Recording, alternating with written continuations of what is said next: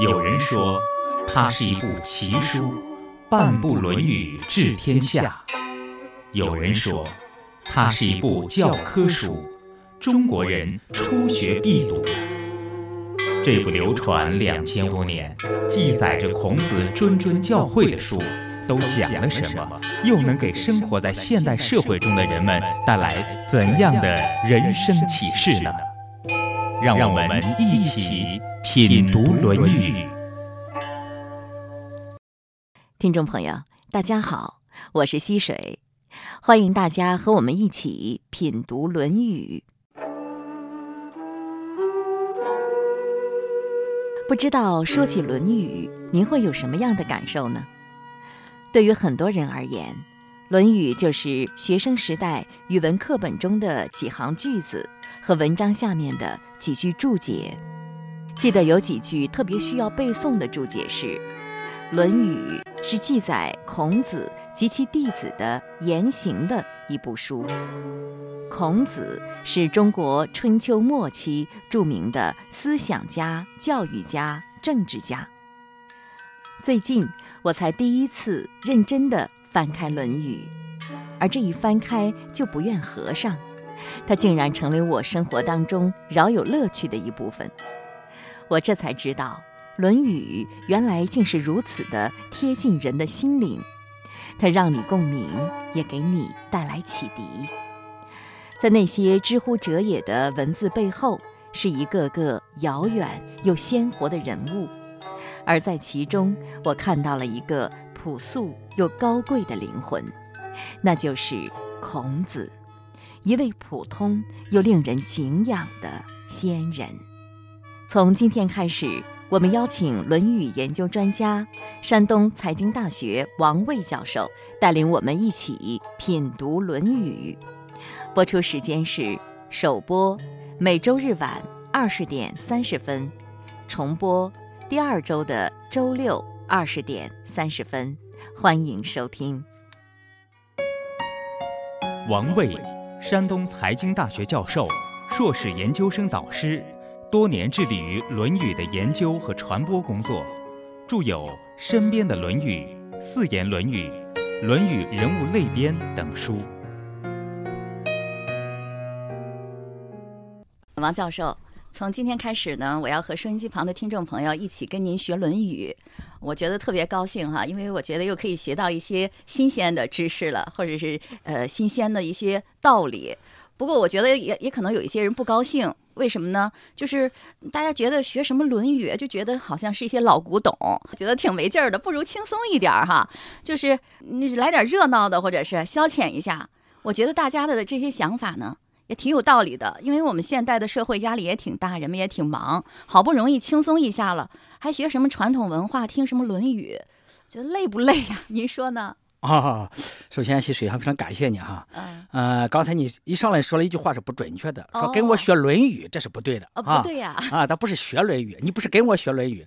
咱们两个呢是一起来探讨《论语》啊。哎呦。就是因为我还到不了教你的地步哈，咱们一块呢，就是如切如磋，如琢如磨，其四之谓语，咱们一块学《论语》吧。我不是谦虚，我是说实话。啊，这是谦虚。啊，这不我我不是谦虚啊，但是咱们是先改正一个字，咱们一块来谈，或者是一块一块来学啊。三人行，必有我师焉。你也是我的老师啊，这是第一个概念。那么第二个概念，你那么从我这个角度来讲呢，我觉得《论语》呢学学有大概有那么几个方面的好处。第一个好处呢，就是《论语》这部书呢，首先说我们先搞清楚《论语》是个是一部什么样的书。《论语》这部书实际上是一部呃真正的处理人际关系方面的书啊。无论我们做什么事情啊，必须把人际关系处理好它。所以说，真正从大的方面来讲呢，有想把事情做好，它就要团结各个方面的力量来共同做事情。那么，共同做事情呢，这是人际关系是非常重要的。所以，《论语》这部书呢，是真正一部处理人际关系方面的书，是你会掌握了处理人际关系的一些方式和方法，那么有利于做这个、做那个、做这个、做那个啊。我听说您从二十多岁做研究生的时候就对《论语》爱不释手，那在这十多年呢，又在大学讲《论语》，都讲了四十四遍了哈。在社会上讲了一百多遍了，讲这么多遍，你研究了这么多年，一共一万多个字的东西哈，你还没研究透，还没讲够吗？哎呀，这个《论语》啊是这样哈，是个博大精深的东西。哎，你刚才说的这个数字很有意思，说一万多字。这个《论语》的准确字数是一万五千九百二十四个字。哦，这个不包括这个《论语》两个字，也不包括二十篇的篇名，是一万五千九百二十四个字。那么第二个呢，这个《论语》啊，这个字数虽然少。但是它反映了两千五百年以前中国的很多的政治、经济、文化、哲学、思想啊，呃，还有生活呀，呃，包括宗教观念啊，呃，包括孔老夫子他对天啊、对地啊、对人的一些理解的问题。这个字数虽然不多，但是博大精深。凡是很经典的东西啊，它字数不可能是很多，嗯，但是这个内容呢相当广泛啊。你比方《论语》有一万五千九百二十四个字，但是我们从可以从多个方面。去来研究《论语》啊，你去从哲学的角层面来研究，从教育的层面来研究，从生活的层面来研究，从修身的角度来研究，从这个处理人际关系方面来研究，从为政和管理方面来研究，还可能从心理学来研究。你比方说梁漱溟先生，他就主张这是心理学的一部著作啊，这是心理学基础的一部著作。你要是研究心理学，你不读《论语》，你搞搞不好这个心理学。这是梁漱溟先生的一个观点。那就说《论语》这个书呢，虽然字数少。但它的内容太庞大了，其实怎么研究都不过分。哎，不不，怎么研究都不过分哈。啊，怎么越讲越有意思 啊？从我这个角度来讲是这样啊，所以你不可能说研究透了，这是不可能的。这是不可能的，这是不可能的。研究透了还是不可能的 啊？嗯，我觉得这两天我看《论语》也是蛮有心得的，因为我觉得虽然确实字数不多，但是确实他讲了很多做人做事的道理，感觉特别有共鸣。觉得越看越有意思，觉得很有趣的一件事情。哦哦哦，看了以后有这个体会，我就很高兴。我觉得这就是进步啊！哦，谢谢谢谢，你看 我跟您学《论语》这个词没有 用错。哦哦，不是学不是学。而且您现在不仅自己研究《论语》，在学校里讲课，还在社会上做一个公益活动，就是向呃更多爱好传统文化、爱好《论语》的朋友介绍《论语》。你希望就是让更多人来了解这部经典，是吗？对。是我觉得呢，还有一些人呢，呃，接触不到这个《论语》，尤其是普通老百姓啊，就是普通的百姓啊，呃，《论语》他接触不到，他也不可能在大学里听课，他也可能不是在机关上，但是他本身呢对《论语》呢又感兴趣，这样我就创作创办了一个这个《论语》的一个公益性的活动，啊，就叫做《论语》研读活动。嗯。那么每个月呢，我拿出这个一晚上的时间来，啊，那么就是和这些喜欢。呃，《论语》的爱好的人呢，那么一块来研读《论语》啊。我们所谓研读呢，很简单，就是《论语》你先读读。嗯。哎，你不对的地方我跟你说说。那么研读完了，呃，读完了以后呢，我再给你讲讲。那么有什么问题呢？咱们提出来一块讨论讨论。这叫研读《论语》。嗯。从两千二零一二年的五月份啊，做第一期。那么现在呢，在济南啊，有在济南这个地方呢，每个月做一期。呃，时间是固定的，就是每个月的。中旬的第一个礼拜一的晚上，从七点到九点半，时间是固定的。但是这个地点呢，就是有哪个单位喜欢愿意承办，提供个场所，那么我就拿一杯水，就和这些《论语》的爱好者呢，去大家一块呢来研读研读《论语》。哎，好像你也参加过一次。啊，对，我参加过一次，蛮有意思的，还是 我觉得气氛很纯净。啊，对我我记得你参那一次是第二十六次活动，嗯，那是最近的那一次。对啊。那么这个形式呢，就是让更多的人呢来接触《论语》。从目前来看呢，这个二十六次活动当中啊，就是每一次大概有三四十个人左右啊，每一次主题都不大一样啊，有有研究这个，有研究那个。《论语》研读活动每月一次，如果收音机旁的听众朋友感兴趣，您不妨关注我们的节目，届时我们会把具体的时间地点告诉大家，欢迎听众朋友前往参加。王教授还说：“把《论语》研究透了是不可能的。”对于他的这句话，我还真是不能体会。只是这些天来，为了筹备节目，为了能和王教授对上话，我也用了一些功，开始感受到阅读《论语》的一点乐趣。对于《论语》讲述的内容颇有共鸣，竟有得遇知音之感。《论语》讲述的境界，不正是我所追求的吗？《论语》中的诸多人物，我们的现实生活中不也有吗？而那生活的场景虽有千年之别，竟也有相似之处。《论语》中有这样一句话：“巧言令色，鲜矣仁。”意思是说，善用花言巧语来讨好别人的人，很少有真正的好心肠。这样的巧言令色之人，在生活当中并不少见啊。你能识别吗？还有那句话：“饭疏食饮水，曲肱而枕之，乐亦在其中矣。不义而富且贵，于我如浮云。意思是说，就算是吃粗粮、喝冷水、弯着胳膊当枕头，也能乐在其中。用不正当的手段得来的富贵，我是不屑一顾的。正是这句话，鼓舞着一代又一代的志士仁人追求理想，不为名利所动。或许在任何时代都无法做到均贫富，那么在贫富有别的环境当中，以怎样的心态有尊严并快乐地活着，正是《论语》要告诉我们的。其实现在一说到《论语》，大家毕竟还是感觉挺遥远的一个东西，觉得很陌生，而且要看呢一条一条的，就是语录吧，孔子和他弟子的一些语录，看起来会比较吃力一些。所以，如果不是很爱好的人，让他去读《论语》，他好像是，嗯，就是说他不太愿意去读，觉得不知道要为什么要去读。你看，你都读了这么多年了，你给大家说一下，你读《论语》得到什么好处了，让大家学习《论语》有一点动力。啊，这个这个溪水总是讲好处好处，对我觉得这个比较实际啊，学以致用嘛。呃，《论语》呢是这样，可能很多人认为啊，《论语》两千五百年前的东西，又是个古东西，和现在生活离得比较远啊，学这个一个是没大有用处。对，而一个人呢，还有一个想法就是这个语言观，嗯，因为《论语》呢毕竟是用中国的文言文写成的。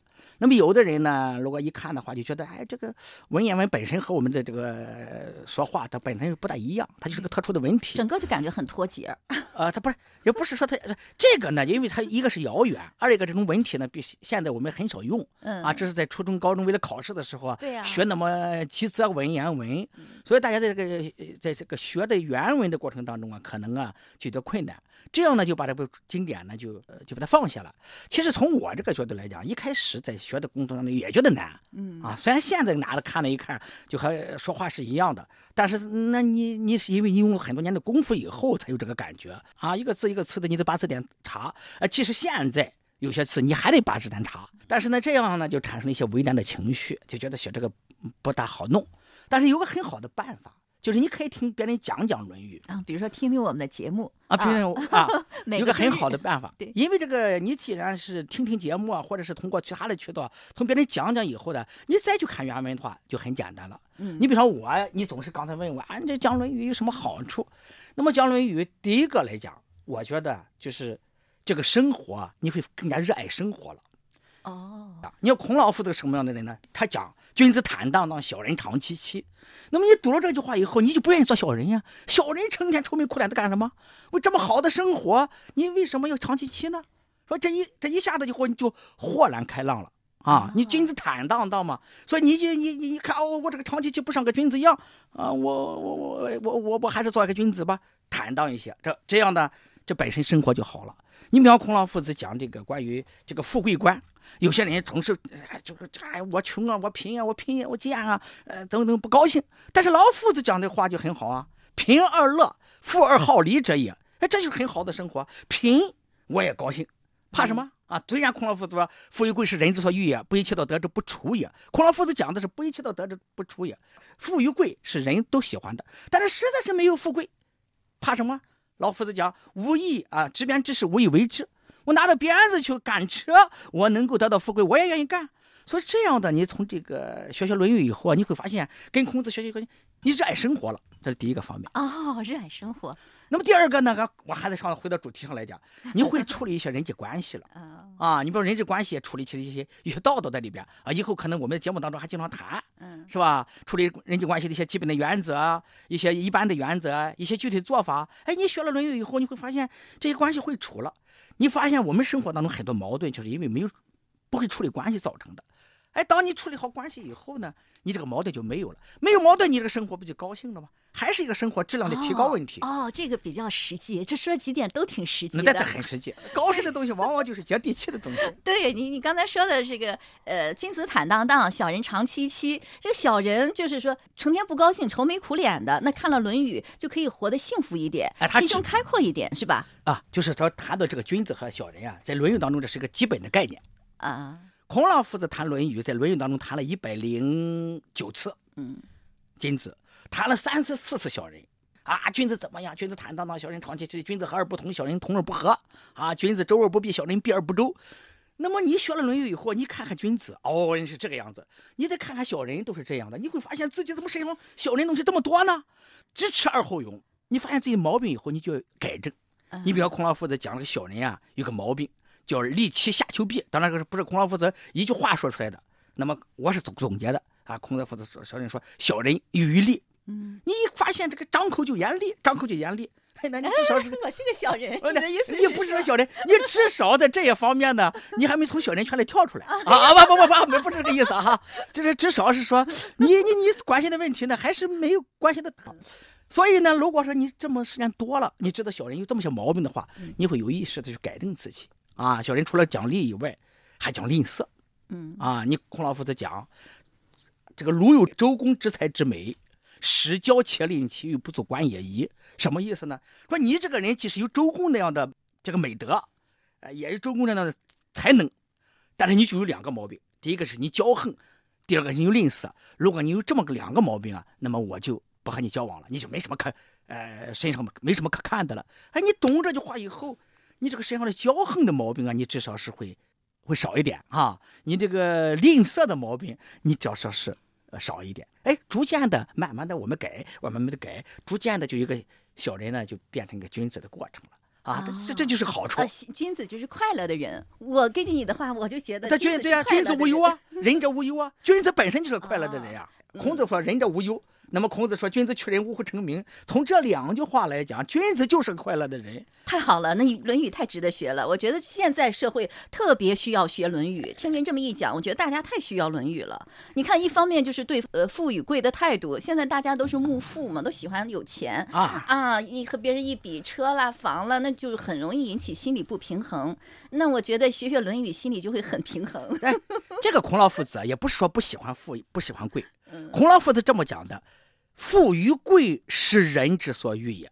孔老夫子说：“谁也喜欢富，谁也喜欢贵，这是大多数人的呃心理取向，你不用否定。但是孔老夫子，关键是孔老夫子下一句话：‘不以其道得之，不处也。’就是如果你取得富和贵的方法不正当，那个我宁肯不要这个富和贵。所以孔老夫子是喜欢富和贵的。”他不是不喜欢富和贵的，所以说喜欢富和贵没有错。嗯，但是你要是取得这个富和贵，这个手段要正确，啊，是这么个意思。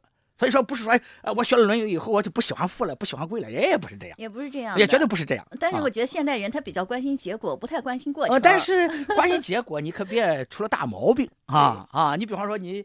你有有些人关心结果，弄得也富了也贵了，突然一天暴露了，呃，也也也不富了也不贵了，那那就是说呢，后面的就还没掌握好。嗯，富与贵人之所以越掌握好了，嗯，但是不以其道得之，没掌握好。啊，咱还是就是君子爱财，还得取之有道。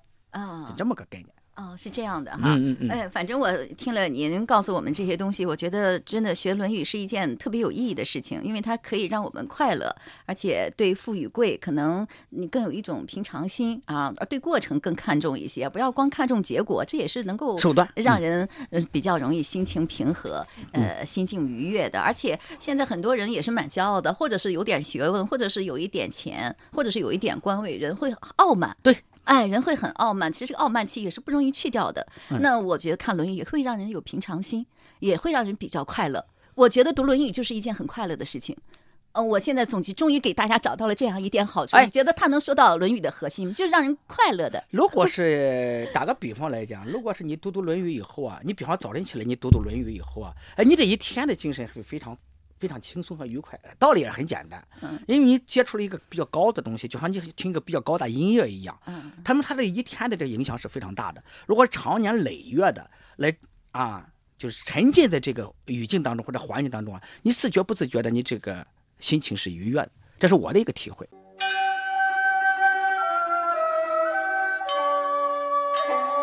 有人说，它是一部奇书。半部《论语》治天下。有人说，它是一部教科书，中国人初学必读。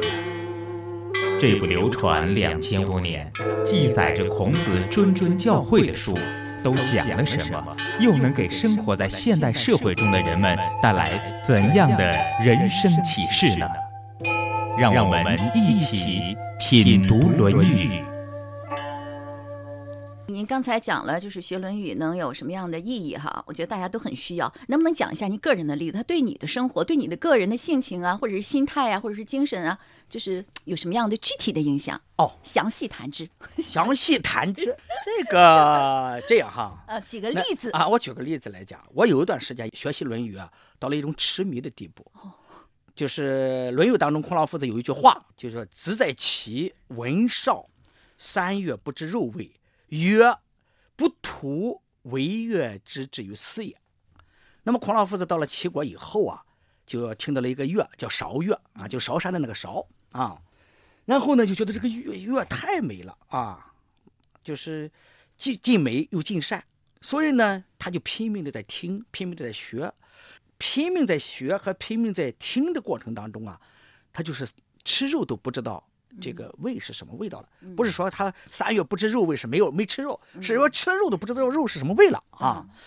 这种感觉呢，只有到痴迷的人才能有这种感觉。我呢，这个《论语》呢，我忘了是哪一年了，具体说我忘哪年了。我有这么一段时间，就是有这么几个月的时间，就体会到孔老夫的这种感觉。啊，那个那几个月的时间呢，我就沉迷在这个啊《论语》当中。那么吃饭、走路、睡觉，无论是看什么东西，脑子当中全是《论语》。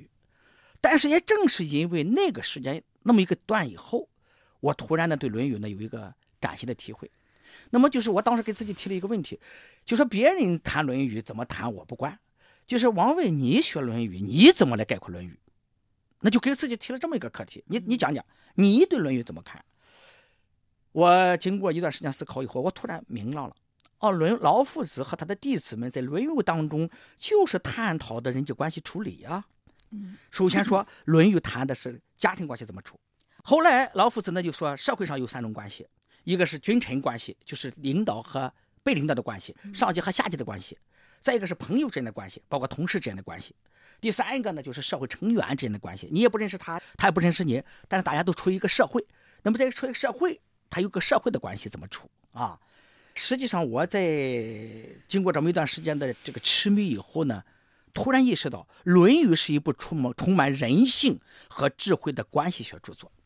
当我理解这个东西以后呢，我就概括出几个字。那么，作为我研究《论语》的体会，老夫子认为呢，处理人际关系最重要的就是要仁者爱人。这个人和人之间的关系之所以出糟了，就是因为你不喜欢他，你不喜欢他，人家凭凭什么喜欢你呢？你不喜欢别人，好了，关系糟了。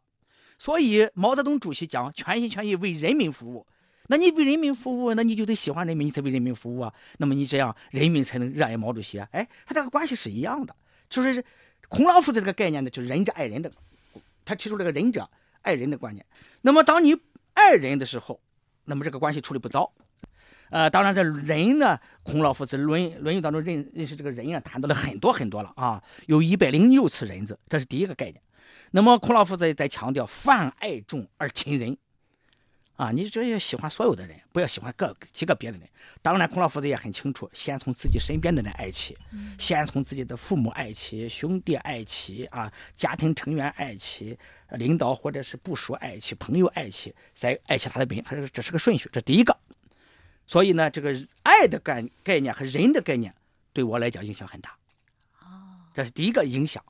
孔老夫子当然说，这个人是很难做到的，但是我们力争不那么自私，可以做到吧？谈到这个“人”字哈，这个“人”字写的这么一个人字，这么一个二字，其实含义就是，当你是个人想到别人的时候，还有别人的时候，你就是个仁者。换句话说，这个仁者是不自私的。嗯。好，虽然这个做仁者很难，但是我们力争去做一个仁者，或者朝着仁者这个方向去努力，这可以吧？啊，这是第一个对我的影响。那么第二个呢，就是《论语》当中啊，处理人际关系还有一个非常重要的原则，就是“恕”字。恕，宽恕的宽恕的恕。恕是什么？是卢心也。上面一个炉子，下面一个心，这叫炉心。炉心是什么呢？就是你在考虑别人感受的时候，你先考虑考虑你自己的感受。刚才我呃一上来就谈到这个梁漱溟先生，梁漱溟先生讲这个《论语》是个心理学的著作，是个心理学的基础著作。他说你要是是个心理学啊，你要想理解别人的话很简单，你先理解理解你自己的感感觉。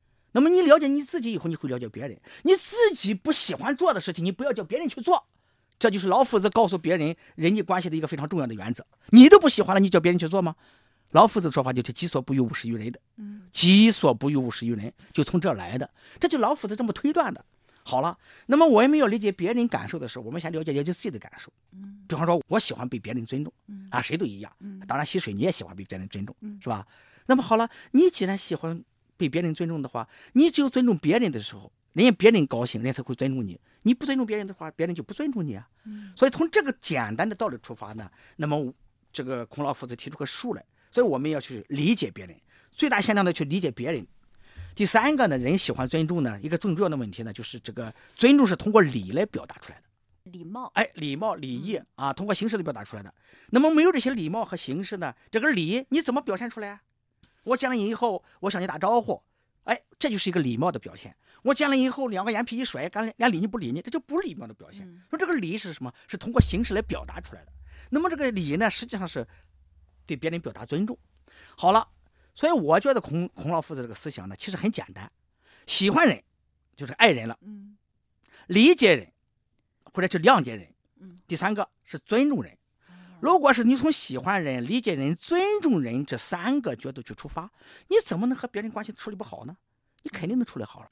你想想，你被别人喜欢，你被别人理解，你被别人尊重，或者是你去喜欢别人，你去理解别人，你去尊重别人，这个关系怎么能双方怎么处理不好呢？我们之所以关系处理不好，就是你不喜欢别人，这就没法治了。你你是他的敌人，当然他嗯关系没法处好了。第二个，你不理解别人，人家上东你非要叫人上西，当然人家不愿意了。第三个，你又不尊重别人。啊，人人家需要尊重你，你你呵斥人家、训斥人家，人家凭什么和你关系处理好他呢？这是孔老夫子和他的弟子们啊探讨的一个主要的问题。我觉得是说到了事情的根本哈，因为我感觉现在生活当中人们都比较关心我，别人对我怎么样。嗯，别人理解不理解我，别人尊重不尊重我，别人喜不喜欢我？哎，你说到了解决问题的根本，就是说我首先要喜欢别人，首先要理解别人，然后首先要尊重别人，别人就都喜欢我了。终于回到了我最关心的问题：别人喜不喜欢我呀？对，喜欢你。你想想，你这么做的话，别人一般的会，你至少是，你不会受到侮辱，你至少是会到受到尊重，至少你和那个人的关系啊是不会糟了的。所以我们中国人有一句话说。打人还不打人送礼送礼的人脸了啊！出现中国一些俗话当中啊，实际上都是从《论语》当中来的。百姓日用而不知，其实我们每天都在用啊。你说到这儿，确实觉得我现在学习《论语》就觉得更有兴趣了，因为大家平常关心的就是我嘛，就是自己。你当然了，终于找到了从《论语》当中可以学《论语》对我有好处。怎么对自己有好处呢？就是先对别人有好处，才能对自己有好处。你也是，你也想叫别人喜欢你，喜欢别人；你也想叫别人理解的吧，你理解，你理解别人。你也想叫别人尊重嘛？你尊重别人，所以说，孔中国人讲敬人者人恒敬之，爱人者人恒爱之。实际上这些话呢，都和《论语》是相通的啊。所以说自己就是一切的根源哈。那您总结一下，我记得唐太宗说过，就是以铜为镜可以正衣冠，以史为镜可以知兴替，以人为镜可以明得失。那以《论语》为镜，我们可以得到什么？我们可以。更好的处理好周围的人际关系，更好的是我们在一个和谐的环境当中能够生活、工作，也使我们呢个人呢在一个愉快的环境下能够生活。这就是我觉得学《论语》的一个根本的东西，就是可以让我们生活的更幸福呗，工作的更愉快，生活的更幸福，我们周围的环境更和谐。多么美好的一幅生活场景啊！这一切不都是我们向往的吗？如何才能得到呢？翻开《论语》，在古人智慧的言谈中，你会找到答案。今天的节目就是这样了。品读《论语》首播每周日二十点三十分，重播第二周的周六二十点三十分。本期节目嘉宾王卫教授，主持人溪水。听众朋友，感谢您的收听，下期节目再会。